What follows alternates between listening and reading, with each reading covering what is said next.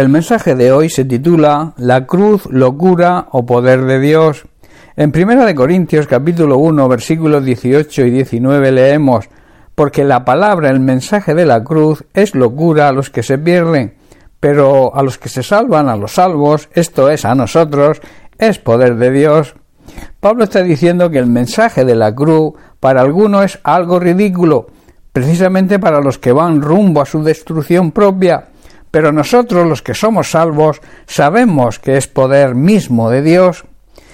Y el versículo 19 dice, pues está escrito, destruiré la sabiduría de los sabios y desecharé el entendimiento de los entendidos. Pablo está diciendo, como dicen las escrituras, destruiré la sabiduría de los que se creen sabios y desecharé la inteligencia de aquellos que se creen inteligentes. Hermanos, la cruz desde siempre, desde el principio de la Iglesia, ha simbolizado, ha sido el símbolo de la fe cristiana. Durante todo este tiempo, la cruz precisamente ha sido el símbolo del Evangelio, ha representado lo que Jesucristo padeció por nosotros y que a través de ese sacrificio en una cruz podemos tener acceso a la salvación. Es lo que llamamos el plan de Dios, también la gracia de Dios, el regalo inmerecido de Dios para el rescate de la condenación de todos los seres humanos que lo acepten y esto no es religión. La religión es el plan del hombre, para su propia salvación y que va en contra de lo que las Sagradas Escrituras, la Biblia, enseña. Debo decir que lo que realmente representa el Evangelio de Jesucristo no es la cruz como instrumento de tortura y de muerte. Lo que realmente representa la cruz es lo que ocurrió en esa cruz. En la lectura de hoy vemos que el apóstol Pablo hace diferencia entre dos grupos de personas y su diferente reacción ante el mensaje de lo que ocurrió en una cruz hace más de dos mil años en el Monte Calvario. Unos reciben el mensaje y al no creerlo lo consideran algo ridículo y no se dan cuenta que esto los va a conducir a la perdición eterna, a la condenación.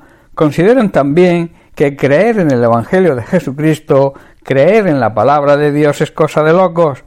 Pablo lo expresa de esta manera, porque la palabra de la cruz es locura a aquellos que se pierden. Pablo se está refiriendo a los judíos que esperaban otro tipo de libertador, esperaban a un libertador poderoso en armamento militar y que les librara de la opresión romana.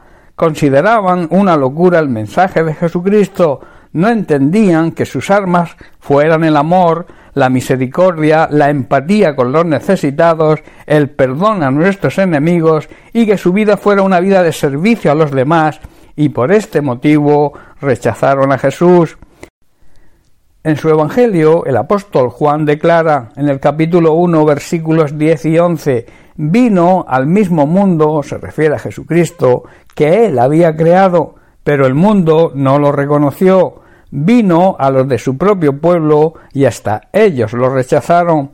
Ellos no concebían que su libertador fuera un Mesías sufriente que se relacionaba con todo tipo de personas, fueran de la condición que fuera, desde reyes hasta los mendigos, y que además su mensaje les impulsaba a amar a los enemigos y también era un enfrentamiento total a la hipocresía de los religiosos de la época.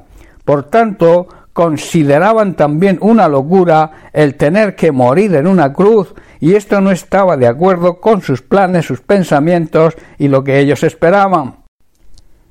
El otro tipo de personas a las que el apóstol Pablo llama en ese versículo que hemos leído que dice, pero a los que se salvan, a los salvos, lo llama salvos, esto es, se refiere a nosotros, es poder de Dios son, está diciendo Pablo, aquellas personas que consideran que el sacrificio y la muerte de Cristo en una cruz representa el poder de Dios, representa la salvación para todos aquellos que lo reciban y le acepten como Señor y suficiente Salvador, y de esta manera son considerados, son hechos hijos de Dios.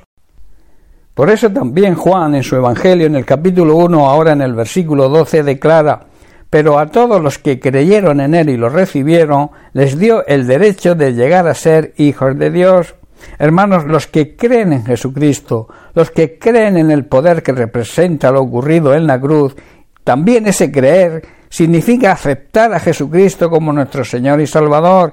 Esto nos da el derecho legal de poder ser llamados hijos de Dios.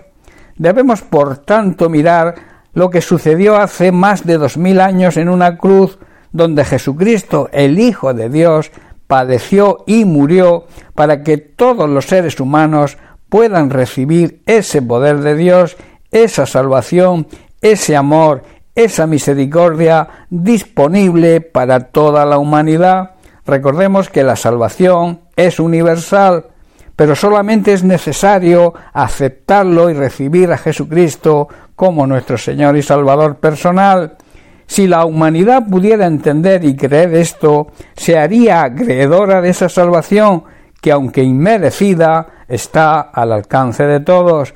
Bien, pues hasta aquí el mensaje de hoy. Un abrazo y bendiciones para todos.